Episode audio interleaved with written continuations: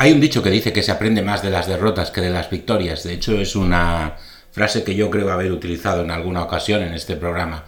Concretamente, tras el partido de la semana 5 contra los Dallas Cowboys, de aquel partido que ya parece lejanísimo y que fue nuestra primera gran victoria del año, hemos conseguido ganar a Filadelfia. Era el partido grande del año, era el partido grande de la temporada regular, de hecho, y lo hemos ganado y además claramente. Pero la cuestión ahora será la siguiente. ¿Habremos aprendido de lo que pasó después del partido contra Dallas? Esa será la cuestión que se resolverá a partir de la semana que viene. Pero de momento disfrutemos de esta gran, gran victoria que conseguimos en el estadio de los Eagles. Así que, a por Seattle. Hola, bienvenidos a 49ers Faithful España, el podcast de los 49ers en español. Empezamos.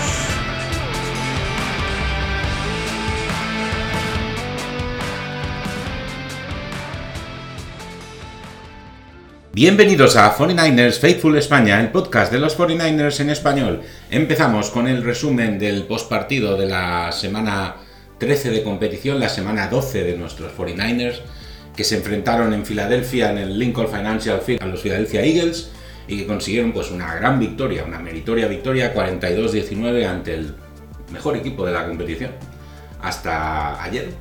Ah, yo sigo pensando que es hasta ahora han demostrado más cosas que todos los demás, incluidos los 49ers. Pero bueno, el resultado fue el que fue, fue un resultado contundente, fue un 42-19, fue un resultado que nos pone con 9 victorias y 3 derrotas.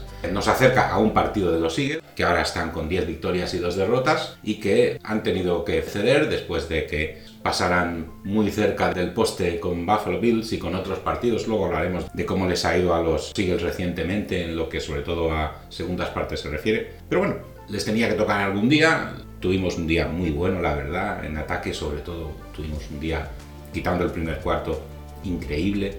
Y todo funcionó muy bien, salió todo a pedir de boca, hubo algunas cositas que sobraron, luego hablaré una película completa de lo que pasó durante el partido.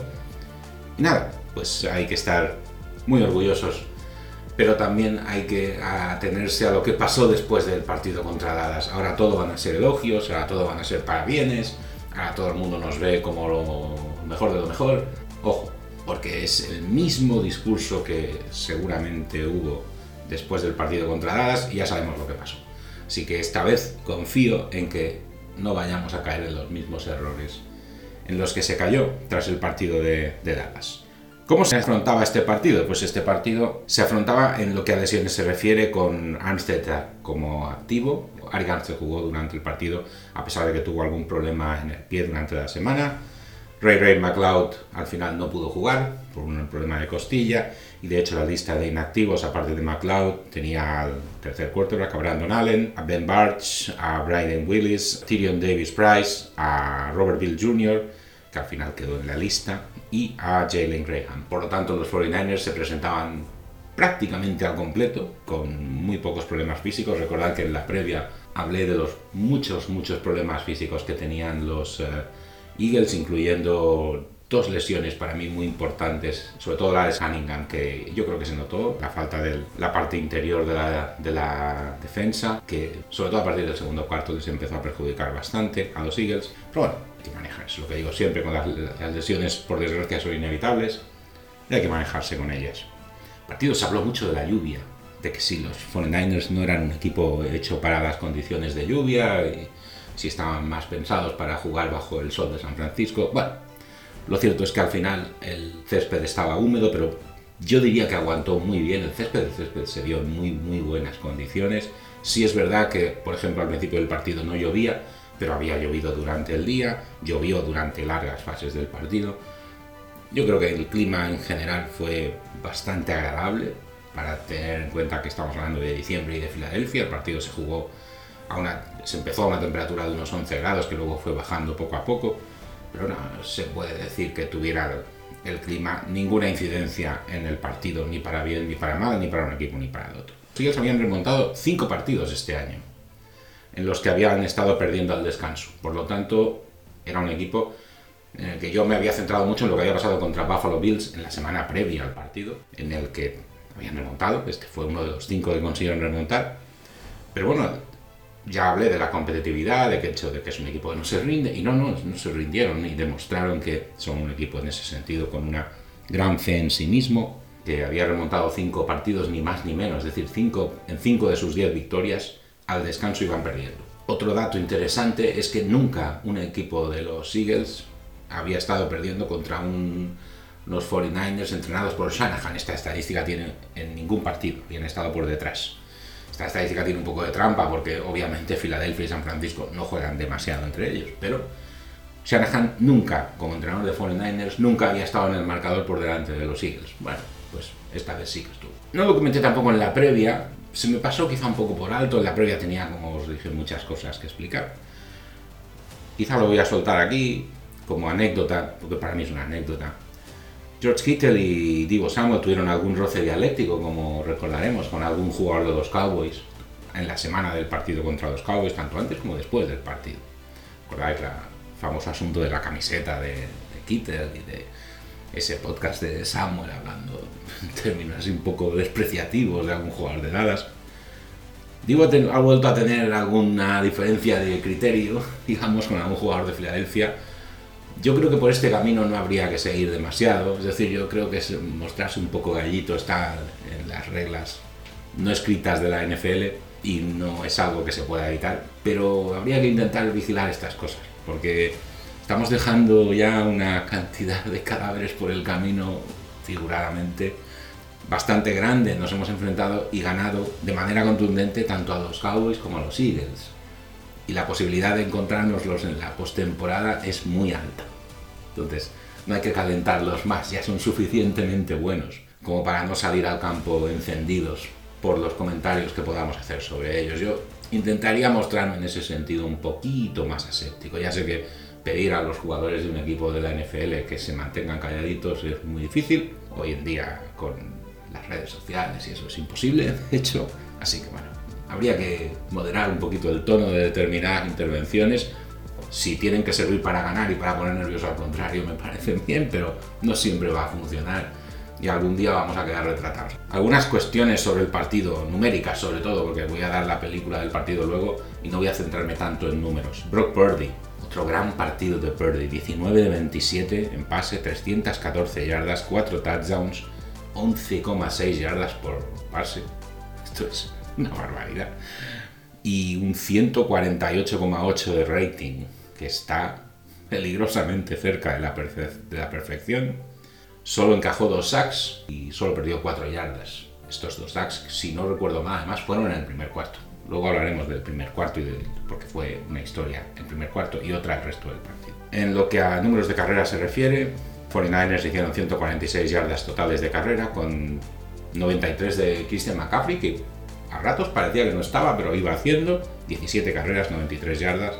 Divo Samuel hizo 22 yardas de carrera, Elijah Mitchell hizo 13 y hubo un touchdown de Christian McCaffrey y un touchdown de Divo Samuel en lo que a carrera se refiere. Por lo que al pase se refiere, 116 yardas para Divo Samuel y dos touchdowns, 68 yardas para Kittel, que estuvo fundamental en algún momento, 46 para Brandon Ayuk con un touchdown. Estuvo muy desaparecido Ayuk, pero quizá el hecho de ser él el que anotara el primer touchdown fue también bastante importante. 44 yardas para Jennings con un touchdown, que por cierto es su primero de la temporada, y 40 yardas de pase para McCaffrey tanto, en un partido con 314 yardas de Purdy hubo yardas para todos, en lo que al pase se refiere. Moody, uno de sus partidos con menos puntos porque no chutó field goals. 6 de 6 extra points, nada nuevo bajo el sol. O la lluvia. ¿Algún comentario, por ejemplo, sobre Charvarius Ward, que lo pasó muy, pero que muy mal en el primer cuarto y que sin embargo fue como el equipo? A partir del segundo cuarto Siguió sin poder tener sujeto del todo a AJ Brown, porque eso es imposible, pero por lo menos no se le vio tan perdido como pareció en el primer cuarto, porque además fue el objetivo de bastantes jugadas. Estamos hablando de Charvarius Ward, de nuestro mejor jugador de secundaria, pero, pero la verdad es que AJ Brown es un jugador imposible de detener. Puede intentar limitar un poquito, pero no mucho más. A pesar de empezar con muchos problemas en el partido, Ward desvió cuatro pases, y con 19 lidera la clasificación de la liga en pases desviados. Todos, todos con Brown, porque es que estuvo todo el partido detrás de AJ Brown. Se consiguieron tres sacks, que pueden parecer pocos, luego hablaremos de los sacks. Kilo, Armstead y, Cal, y Calia Davis consiguieron un sack por los 49ers. Son poquitos para. Bueno, poquitos, a ver, tres sacks están muy bien, pero quiero decir los 49ers han, han hecho habitualmente durante estas semanas algunos más. El objetivo, según Bosa, y esto era lo que quería explicar, no era conseguir sacks, sino atraer la atención de Hart sobre la defensa de San Francisco y no sobre sus compañeros en ataque. Esto no sé si es una explicación de la que das después del partido cuando hubo jugadas en la que yo rocé la desesperación viendo cómo Hurst, quieto y estático, se pasaba 10-15 segundos con el balón en la mano pensando qué hacer y sin que nadie se acercara a él. Yo realmente me quedé muy impresionado con la línea de ataque de los Eagles. Me pareció incluso mejor que la del año pasado, que ya es mucho decir. Y ya digo, el objetivo no era hacer sacks, entre otras cosas, luego lo explicaré, porque la manera de jugar de los Eagles hace que el campo parezca seis veces más grande y que sea virtualmente imposible pillar a nadie, porque parece que todos son huecos vacíos. Bueno, luego lo explicaré. Si la idea era esta, desde luego a partir del segundo cuarto, y insisto, fue a partir del segundo cuarto, funcionó bastante bien, porque no se consiguió tampoco frenar la producción de Hortz, que hizo unos números que tampoco están horrible del todo, pero la verdad es que por momentos pareció imposible llegar hasta él. Y en ese sentido, pues a pesar de la línea defensiva que tenemos, pues yo creo que a dos puntos quizá se puede decir, a ver, decir que nuestra línea defensiva perdió el enfrentamiento con la de Filadelfia sería un poco fuerte, habiendo ganado 42-19. Pero diría que la cosa quedó mucho más empatada y mucho más equilibrada de lo que parecería, dado el marcador final del partido. Hubo una importantísima recepción de Kittel en el segundo cuarto que permitió salir de la red zone de los 49ers. Esto fue por un lado. Y luego en ese mismo drive otra recepción de Kittel de un pase de 32 yardas que fue también fundamental para meter al equipo en la endzone. Este fue, en la red zone, perdón. Este fue el primer drive, digamos, bueno de los 49ers. Yo creo que fueron los mejores momentos de Kittel. Kittel no, al final acabó el partido con 68 yardas de pase. Consiguió prácticamente más de la mitad en este drive, donde fue clave. Fue un poco el salvavidas que necesitábamos. Yo veía este papel para Kittel. Yo tal vez esperaba que lo iba a hacer más durante el partido, teniendo en cuenta el partido que jugó Divo Samuel, que fue una verdadera pesadilla para la defensa de Filadelfia. Pues claro, yo esperaba que el papel de Divo Samuel lo fuera a hacer Brandon Ayuk, pero lo hizo Divo Samuel. Bueno, no nos vamos a ofender por eso, pero Kittel sí jugó el tipo de partido que yo esperaba. Es decir, fue un poco el, jugador que en un momento determinado consiguió sacar al equipo de situaciones delicadas. Los whitebacks, los jugadores que, que consiguen abrirse para recibir pases y al mismo tiempo hacer carreras, que es lo que tienen a montones los 49ers, consiguieron 5 touchdowns. Divo hizo 2, más uno de carrera, Ayuk hizo 1 y Jennings hizo 1. Recordemos que no consideramos a Christian McCaffrey como un wide out o como un wide back porque McCaffrey es puramente running back, pero podríamos considerarlo también y decir que los 6 touchdowns de los 49ers fueron así. Son jugadores de una gran polivalencia. Jennings de hecho consiguió su primer touchdown en la temporada, Ayuk consiguió uno, muy importante porque fue el primero. Divo estuvo genial, pareció por momentos casi moverse como un fantasma entre la defensa de los Eagles porque no conseguían detectar ni uno solo de sus movimientos, fue algo espectacular, sobre todo en la segunda parte, sobre todo en el tercer cuarto, donde estuvo tremendo Samuel. Pero bueno, Mr. McCaffrey, de hecho, ya lleva tres partidos anotados con al menos un touchdown, así que bueno, con un poco de fe y de paciencia, igual consigue empezar una nueva racha de partidos seguidos con un touchdown. Se ha convertido además en el primer corredor de los 49ers con mil yardas en una temporada desde Frank Gore en 2014 que ya ha llovido. Los 49ers consiguieron unas estadísticas en ataque devastadoras. Yo sobre todo descargaría el ataque, porque son números de lo más curiosos, algunos de ellos. Por ejemplo, 8 de 11 en tercer down. Esto es, no se suele ver todos los días. 456 yardas de total offense. Son muchísimas yardas. 8 yardas por jugada. Total, incluyendo pases, carreras, todo. 8 yardas por jugada. O sea, cada jugada estaba cerquísima de ser un primer down, literalmente. 4 de 4 en la red zone. Antes he dicho 8 de 11 en tercer down. 4 de 4 en la red zone. Se consiguieron dos anotaciones desde fuera, pero 4 de 4 en la red zone los 49ers. Esta es una de las que yo me siento modestamente orgulloso, no porque tenga ningún mérito en ella. Cinco faltas y solo 47 yardas, las mismas yardas que los Eagles que hicieron siete faltas. Pero mismas yardas, 47 yardas los dos equipos. 49ers tuvo el balón 28 minutos y 21 segundos, es decir, tuvo menos posesión que Filadelfia. No la necesito. La verdad es que no la necesito porque los drives de 49ers por momentos fueron realmente explosivos, mientras que Filadelfia, pues sobre todo a partir de la segunda parte, tuvo graves problemas para superar la presión de la defensa de San Francisco. ¿Qué consiguieron los jugadores de Filadelfia? Hurst consiguió 26 de 45, un altísimo de pases, 298 yardas y un touchdown, en carrera solo 46 yardas. Ahí, aquí sí que estuvimos bien en contener la carrera, con 20 de ellas de Jalen Hurts. En pase, eso sí, ahí sí que costó más. AJ Brown hizo 114 yardas, a pesar del buen partido de Ward. 96 yardas para Devonta Smith, que también fue una pequeña pesadilla. Dije que era un jugador que nos iba a traer problemas y los trajo. 42 yardas de pase de Gainwell, que es un running back, pero que tuvo que buscarse la vida también como receptor. Un dato interesante, no perdieron ningún fumble los Eagles y no hicieron ninguna intercepción los 49ers. Es decir, no conseguimos complicarles la vida defensivamente. Se puede decir, no hizo falta, sí, no hizo falta, pero sobre todo la cuestión importante es el planteamiento, la frase de Bosa. Es decir, contra un equipo así no íbamos a conseguir ni fumbles ni intercepciones, al menos no en un gran número porque nos cuesta jugar contra equipos así, porque yo qué sé, porque somos lentos, porque no llegamos, porque luego lo explicaré, porque hacen el campo gigante los Eagles. O parece que sea gigante, no lo sé, pero la cuestión es que no se consiguió llegar a, forzar ni fumbles ni intercepciones. Y aún así, la impresión que dio fue que, no de superioridad de la defensa, porque eso tampoco es, porque el partido evolucionaba, las actuaciones de los 49ers iban cayendo en ataque, pero en defensa seguíamos dando la impresión de que no podíamos llegar sobre todo a Jalen Hurts. Sobre todo por el hecho de que Jalen Hurts es un jugador que retiene el balón durante mucho rato y claro, da la impresión de que con tanto rato con el balón en sus manos teníamos que llegar a él un poco más rápido. Pues no. Si era un plan, desde luego funcionó muy bien.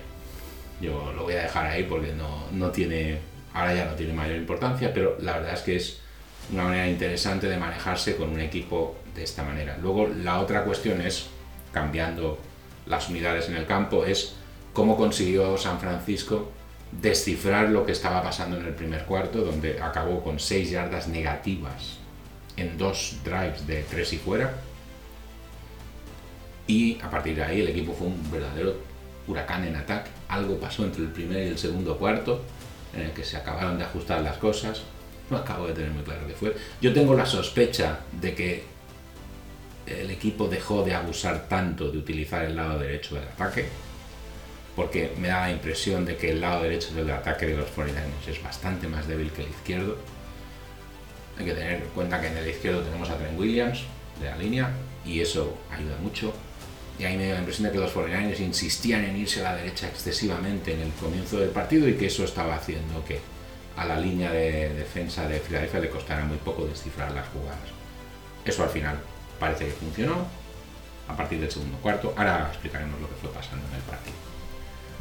Y lo dicho, ahora todo el mundo cree que somos muy buenos, que Purdy va a ser MVP, que vamos a ganar la Super Bowl. Mucha paciencia, que ya hemos pasado por esto. Que pasó contra Filadelfia y ya vimos lo que ocurrió. Bueno, vamos a más curiosidades de la ciudad de Filadelfia, una ciudad que obviamente tiene muchas curiosidades y cositas que explicar. Con casi 300 años, el Bartram's Garden es el jardín botánico más antiguo de América del Norte el jardín tiene 45 acres de terreno y es un monumento histórico nacional. Uno de los sitios más espeluznantes de la ciudad, la Eastern State Penitentiary, se adelantó inesperadamente a su tiempo. Tuvo agua corriente y fontanería interior antes que la Casa Blanca. El primer banco, se llamaba así primer banco, de los Estados Unidos y el segundo banco, que también se llamaba así, de los Estados Unidos, son sitios importantes en la Old City de Filadelfia. Este último, el segundo, alberga una galería de retratos y el primero está en proceso de renovación para abrirlo como museo en los próximos años. La ortografía ha cambiado a lo largo de los años en la Liberty Bell, en el Constitution Hall y en el Independence Hall. Podemos observar que el nombre del estado se muestra como Pensilvania, pero con una N, P-E-N-S, Pensilvania, una N. que era la ortografía correcta en el siglo XVIII. El actor Edgar Allan Poe vivió en Filadelfia durante seis años y publicó decenas de obras durante su estancia en la ciudad.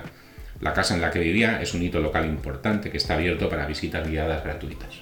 Los libros eran raros y caros al principio del siglo XVIII. Para ampliar el acceso a ellos, Benjamin Franklin y miembros de la Sociedad Filosófica fundaron la primera biblioteca del país, The Library Company of Philadelphia, en 1731, que ha llovido. De 1787 a 1800 sirvió como biblioteca del Congreso. Bueno, pues vamos a la película del partido, un partido en el que hay unas cuantas cositas que explicar. La verdad es que fue un partido que empezó con los Eagles atacando, con una gran protección de la línea de ataque de Filadelfia sobre Hertz y con muchos huecos en la defensa de San Francisco. Como explicaba antes, los 49ers no plantearon el partido para hacer sacks, según lo que dijo Nick Bosa, sino para complicarle la vida en ataque a los Eagles. Durante la primera parte, durante el primer cuarto, esto no funcionó. Para mí, según como lo veo yo, esta manera de jugar, en la que parecía que todo el mundo tenía zonas asignadas más que emparejamientos, incluidos los jugadores de la línea de, defensa de, San Francisco, para mí parecieron un tanto perdidos en los primeros minutos. Y esto hizo que el primer cuarto pues, se resolviera con dos drives bastante buenos de Filadelfia, que sin embargo mostró un cierto nivel de confusión a medida que se acercaba a la Enson por ejemplo, en el primer drive hubo dos placajes fallados que, que facilitaron bastante que se acercara Filadelfia, pero no supo Filadelfia conseguir touchdown, así que se, tuvo que conformar con un field goal 3-0. Fue sorprendente después, y lo hizo un par de veces, ver a Divo Samuel como retornador. Por lo que se ve, sin al no estar Ray Ray McLeod, pues Divo Samuel hizo labores de retornador. El primer drive ofensivo de los 49ers fue muy malo, con graves problemas para contener el pass rush de Filadelfia, fue un 3 y fuera, con me parece que dos yardas negativas, muy mal. Después llegó el ataque de Filadelfia de nuevo, en el que volvió a ser, volvió a ser muy parecido al primer drive, casi igual, con unas distancias entre jugadores, sobre todo sorprendentemente grandes, y, dando, la y dando la impresión los Eagles de que hacían el campo gigante, es decir, con una coordinación ejemplar entre Hurts y su línea, porque se necesita una gran coordinación, se necesita una línea extremadamente disciplinada, obviamente, que no esté haciendo holdings continuamente, porque si no, esto no funcionaría. Yo, desde luego, si se dice toda la línea entera es una línea de nivel Pro Bowl, se puede decir que sí, entera. Toda la línea de los Eagles es de ataque la mejor de la liga, vamos, de largo, o sea, con mucha diferencia. Con lo que tiene San Francisco en su línea defensiva, todos sabemos lo que es pues la impresión que dio es que no podíamos con ellos. Hubo, por ejemplo, una jugada en la que la línea de Filadelfia ignoró literalmente a Chase Young. A Chase Young no le dio tiempo a llegar hasta donde estaba Jalen Hurts. Jalen Hurts es un jugador que cuando recibe el snap se mueve muy atrás y que deja mucho, mucho espacio, muchísimo, mucho más que los demás. Es normal, es un quarterback móvil, pero esto también hace que las distancias que tienen que hacer los edge rushers tengan que ser mucho más grandes de lo habitual, ¿no? Y eso pues, permite, pues, por ejemplo, que la línea literalmente pivote hacia un lado, hacia el lado contrario donde está Chase Young, Chase Young vaya sin oposición a por Hurts y no llegue. Pues esto pasó en el primer cuarto. En otra jugada, por ejemplo, Hurts se pasó fácil 15 segundos con el balón sin presión alguna. 15 segundos es en fútbol americano una vida, es una eternidad. Al final se hizo el sack a sí mismo al tropezar, regalando muchas yardas y el drive por lo tanto tuvo que acabar en field goal 6-0 para los Eagles. Tal como iba el partido en ese momento, estar 6-0 era un regalo. Atacó San Francisco una vez más, que insistía en usar el lado derecho de su ataque, que para mí era bastante débil, otro 3 y fuera, menos 6 yardas en dos series de ataque, las dos primeras, lo más bajo de la era Shanahan nunca. Los 49ers habían hecho 6 yardas negativas en dos series consecutivas de ataque. Apenas llevaban, al acabar el primer cuarto de 49ers, de los 15 minutos, apenas poco más de 2 minutos de posesión. Y hacía tiempo, desde luego, que no se veía al equipo tan sumamente perdido. De hecho, el primer cuarto terminó con otro drive de los Eagles en funcionamiento. Sin embargo, en el segundo cuarto algo cambió. Los Eagles, por primera vez, fueron contenidos en defensa, no se llegaron a acercar ni siquiera a distancia del field goal y el ataque empezó a, funcionar poquito a poco. Se consiguió el primer primer down, que esto fue pues un momento como revelador, ¿no? Se consiguió sobre todo esquivar la presión de la línea defensiva de Filadelfia. Es muy buena, con gente como Fletcher Cox, muy muy buena, pero no es como su línea de ataque, que es excelente, es la perfección prácticamente. Entonces, cuando se consiguió evitar que su línea de defensa nos pusieran tantísimos aprietos, se pudo montar un drive más o menos razonable.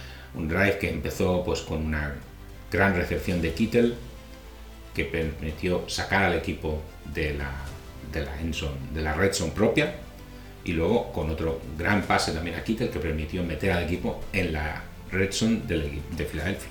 Estábamos jugando algo que no nos iba nada bien, porque estábamos jugando al pase, estábamos jugando sin apenas aportar nada en la carrera, estábamos jugando con muchos problemas para mantener a nuestra línea de ataque en el partido y, estábamos jugando a un juego que normalmente no nos suele ir muy bien, pero en esta ocasión sí funcionó.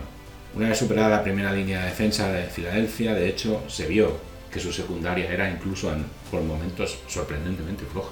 Pero claro, esto obligaba a jugar no tomar riesgos, porque riesgos tampoco yo, estos riesgos inaceptables que hemos hablado en algún momento, en algún partido, de algún pase un poco a lo loco, no se, no se tomaron en esta ocasión, no hizo falta. Y la verdad es que en ese sentido se hizo un partido muy serio en ataque, muy, muy, muy preciso. Sobre Purdy, cuando se libró de la presión, se vio a un Brock Purdy realmente a un grandísimo nivel en el, en el partido. Como este drive que se, en el que se consiguió el primer premier down, fue moviéndose y llegando hacia el otro lado.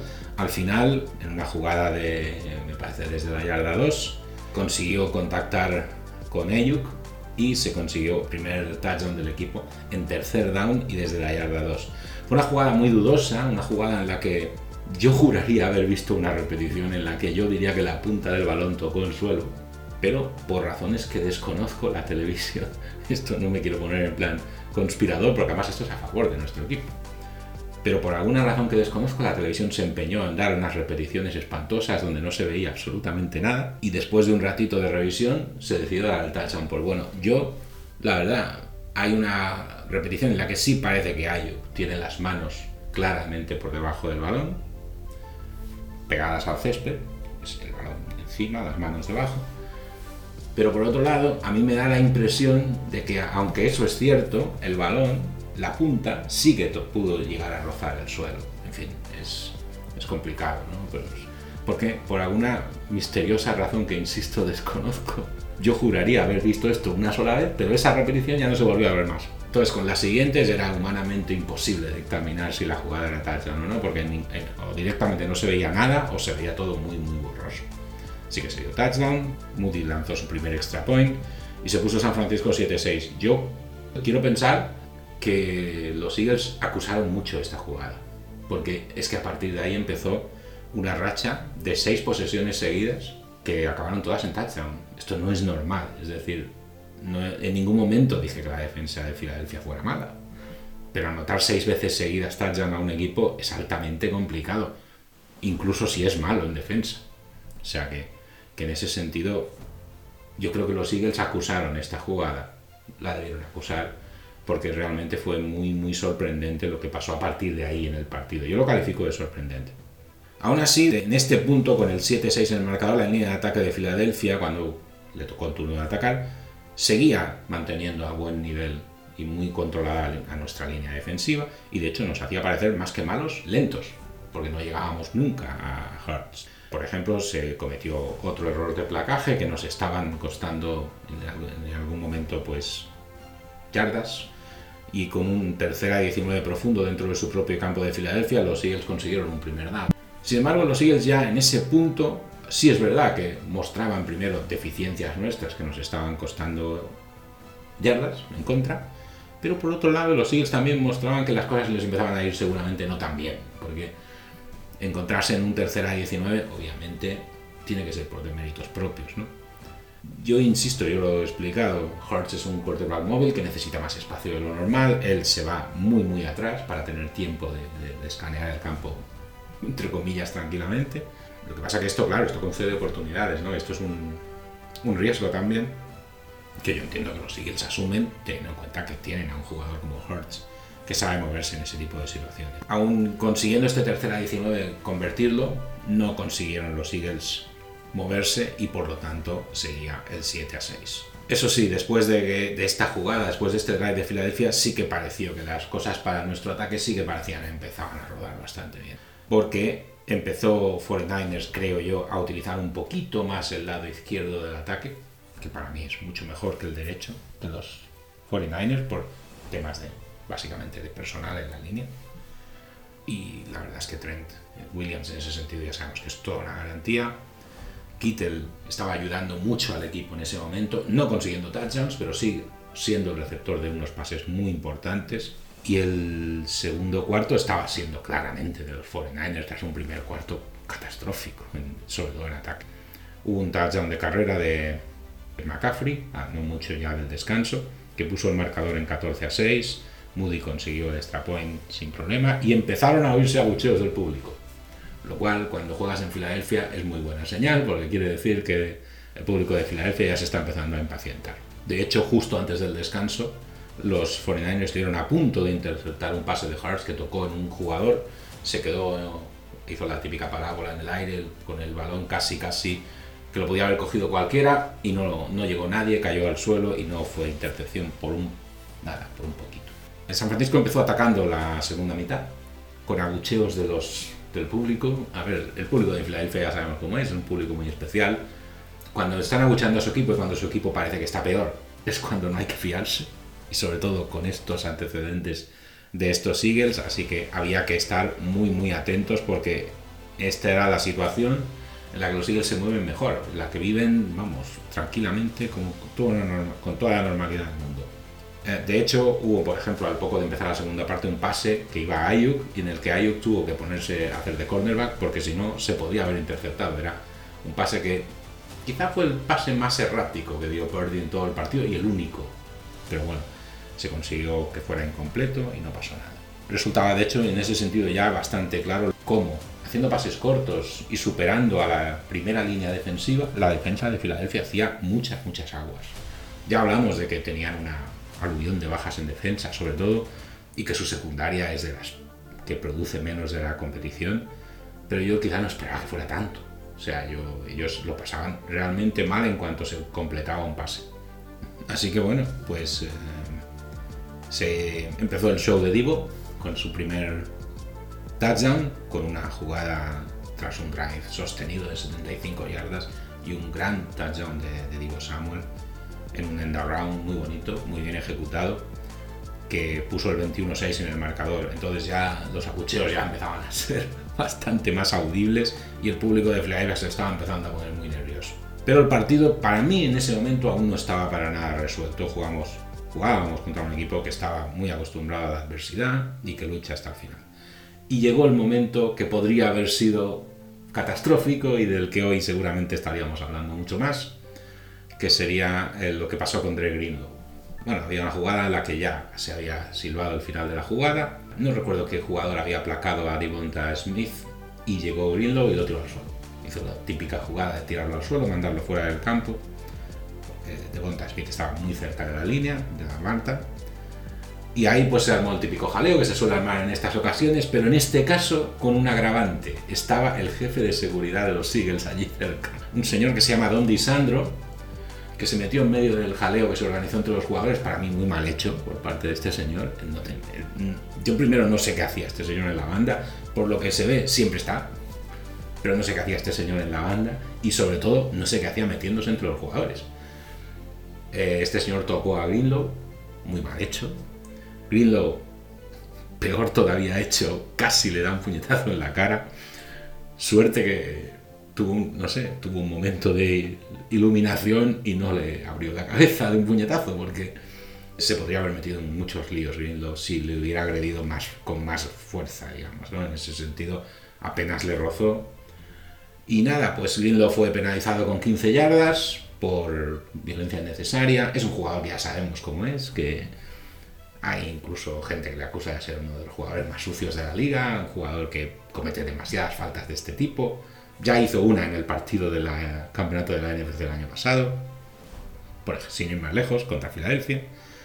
Eh, evidentemente Greenlow tiene que vigilar estas cosas y esto es un error suyo para empezar, porque si él no hubiera tirado al suelo a Devonta Smith nada habría pasado.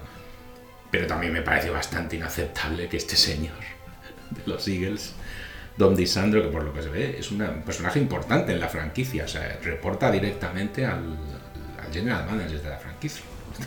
No es un vigilante cualquiera que estaba en la banda, sino que es una persona importante, una persona muy conocida en Filadelfia.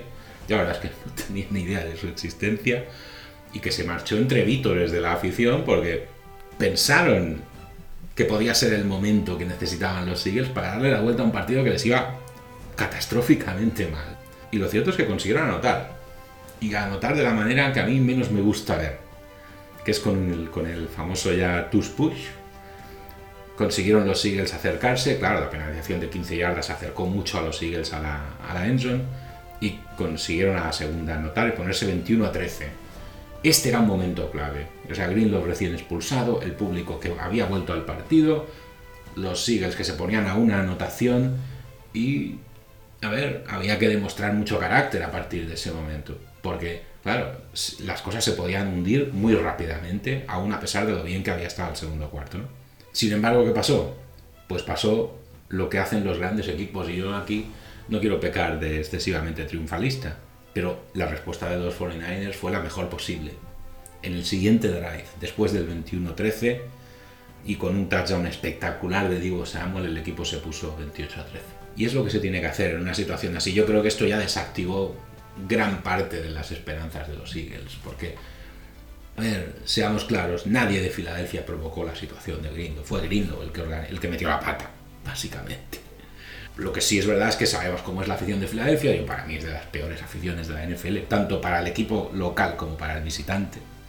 Sabemos que cosas como la de Don DiSandro solo pasan en Filadelfia, pero por alguna razón, pues estas cosas hay equipos que las saben manejar bien, en este caso los Eagles saben manejarse en este entorno, y sorprendentemente, porque no es fácil, los 49ers se supieron manejar muy bien en ese entorno un poco alterado, habían peleas continuadas, Después, después del touch push hubo otra pelea. Es una jugada muy molesta, una jugada que para mí es un atentado a los sentidos. Yo creo que, sinceramente, la NFL debería prohibir el touch push y debería reglamentar mucho cómo se hacen las jugadas de yardaje corto, porque el touch push es peligroso para la integridad de los jugadores y a mí no me parece una jugada estéticamente aceptable. A ver, esto es muy fácil de decir y, puede, y, puede, y yo muchas veces he dicho que en el fútbol americano hay demasiadas cosas reglamentadas y que a lo mejor esto va a acabar siendo otra cosa y no fútbol americano, puede ser. Pero el touch push es peligroso.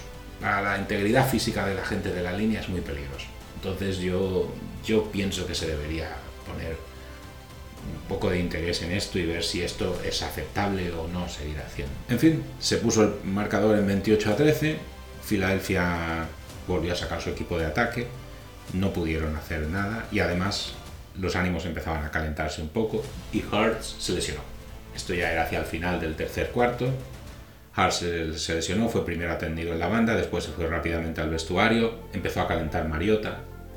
Los 49ers habían ya recibido el balón de ataque otra vez, porque primero pareció que tenía un problema en una pierna, Hurts. Luego se ve que se le evaluó de una posible conmoción es posible que fuera la lesión en la que yo pensaba que se había hecho daño en la pierna, que a lo mejor hubiera, dado hubiera hecho un mal gesto al caer al suelo, porque fue una de las pocas jugadas en la que le pillaron 49ers. El drive de los 49ers de ataque se quedó en un cuarta y uno, eh, Hart seguía sin aparecer.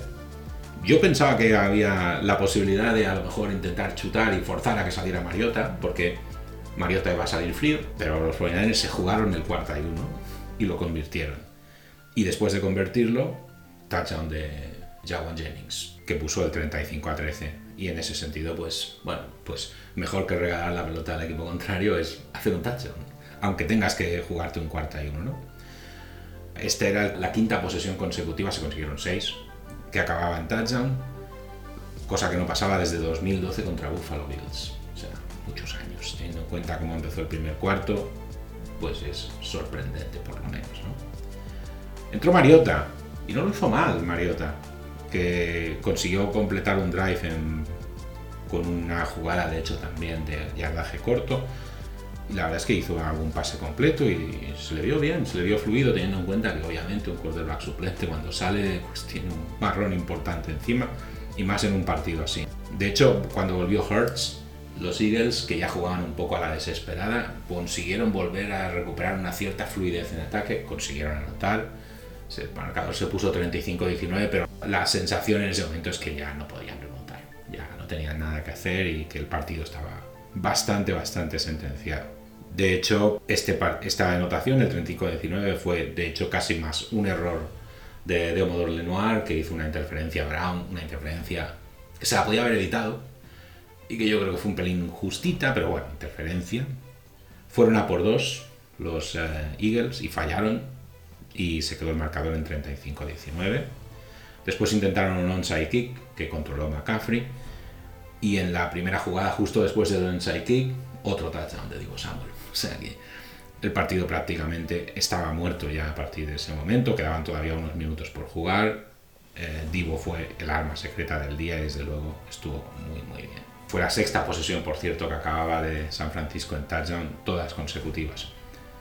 Así que nada, pues los Eagles que jugaron ya a partir de ahí un poquito la desesperada, hubo una jugada en la que Lenoir le dio un bonito golpe a DeAndre Swift, que tuvo que retirarse porque la verdad es que no lo vio ni llegar a Lenoir y fue un golpe bastante contundente y, y nada, pues con darnos de la última posesión los 49ers cerraron el partido y la victoria.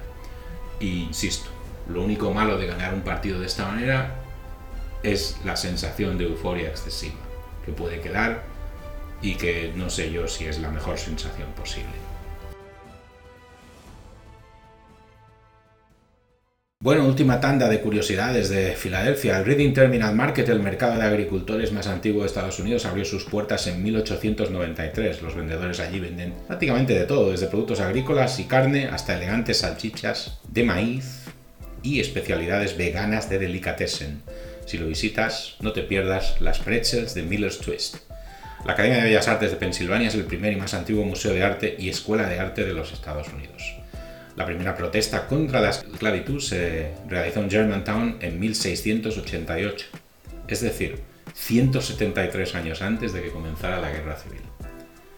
El desfile de mimos del Día de Año Nuevo es el desfile folclórico más antiguo del país y data de 1901, y debe ser realmente inquietante si es de mimos. Y el Refugio Nacional de Vida Silvestre John Haynes en Tinicum se convirtió en el primer refugio urbano del país cuando se estableció en el año 1972.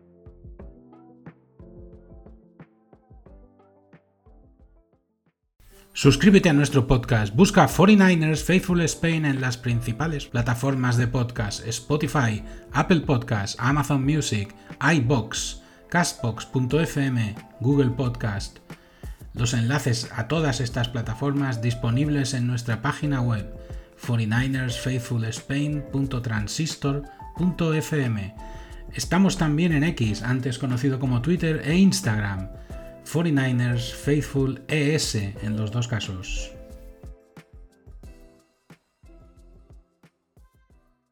Pues con esto tendríamos el post completado, un post con mucha, mucha información, muchas cosas. Bueno, es que fue un partido en el que pasó muchísimas cosas, un partido en el que yo espero que a partir de ahora no empecemos con las euforias otra vez como después del partido contra Dallas. Creo que esta vez está la cosa un poco más clara, creo que esta vez hemos de ser un poquito más conscientes de dónde estamos. No hay que perder el mundo de vista, hay que tener muy en cuenta que estamos todavía a una victoria de los Eagles, que los Eagles todavía tienen en su mano ganar la NFC y que si el objetivo es llegar a uno de la NFC dependemos de ellos básicamente y de no cometer errores. Nuestro siguiente partido es en casa contra Seattle Seahawks. El siguiente partido de los eh, Eagles, de hecho, es en Dallas contra los Cowboys y tranquilamente podrían ganar. Nada impide que ganen a los Cowboys, evidentemente, salvo, evidentemente, los Cowboys van a ir, los Cowboys están también con nueve victorias y tres derrotas, los Lions están también con nueve victorias y tres derrotas, y la verdad es que la lucha por el trono de la NFC se ha apretado, evidentemente, eso está claro. Pero eso no quiere decir que la cosa la tengamos en la mano ni la tengamos garantizada. Tenemos solo para mí una ventaja y es que respecto a los Cowboys. Y es que si los Cowboys no consiguen pasar a Filadelfia, pasar a Filadelfia, entonces automáticamente van a quedar siempre detrás nuestro, siempre, a, no ser que nosotros hagamos alguna tontería, pero me refiero, eh, están en la misma división, están en la NFC este, por lo tanto, hagan el récord que hagan, tienen que ganar a Filadelfia y pasar a Filadelfia para poder pasar también ante nuestro, porque nosotros, quiero pensar, que vamos a más o menos intentar garantizar el, número uno de la NFC Oeste. Este fin de semana perdió Seahawks, ganó Los Ángeles Rams, por lo tanto la cosa no está todavía tan clara. Yo creo que la semana que viene tampoco va a estar sentenciada la NFC Oeste. Aún, aún que ganemos a los Seahawks, creo que todavía habrá que hacer un poquito más de trabajo. Y nada, yo la sensación que tengo es que la cosa va muy bien en términos de NFC Oeste, que nos hemos acercado a los Eagles, que está también muy bien, que evidentemente el objetivo de ir a por el 1 de la NFC pasaba por ganar en Filadelfia y se ha conseguido. Y ahora lo que hay que hacer es, entre comillas, olvidarse de Filadelfia, porque Filadelfia ahora mismo ya es historia, hasta el playoff, ahí hablaremos, y centrarse en los Seahawks y en lo que queda a partir de ahí. Después de Seahawks vendrá Arizona, Seahawks, Arizona, Baltimore, Washington y Rams. De todo esto no tenemos que subestimar a nadie. Los Seahawks han ganado a los Browns este fin de semana. Los Cardinals han dado la sorpresa y han ganado en Pittsburgh. Digo la sorpresa porque su récord les no invitaba a pensar que podían ganar en Pittsburgh, pero han ganado en Pittsburgh. Por tanto, que nadie se piense que ni los Seahawks, ni los Cardinals, ni los Rams van a venir en plan víctima propiciatoria. Para nada. Y luego los dos partidos contra Washington y Baltimore, hombre, Washington es un equipo que está pasándolo mal. Es un equipo que ya dije que quizá estaba tirando un poquito de, de tanking, a lo mejor, pero están ahí, es un equipo que puede plantear problemas y Baltimore Ravens es un señor equipo que seguro que nos va a plantear muchos problemas, aunque eso sí, contra ellos jugamos en, casa. Por lo tanto, hay que olvidarse un poco de tanto de lo que ha pasado hasta ahora como de lo que va a pasar a partir de ahora y centrarse en los hijos, en, los lo que tenemos a mano y ver si este domingo pues podemos, podemos ganarles.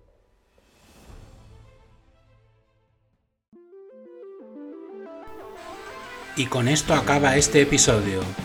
No olvides suscribirte a 49ers Faithful España. Espero que te haya gustado. Adiós.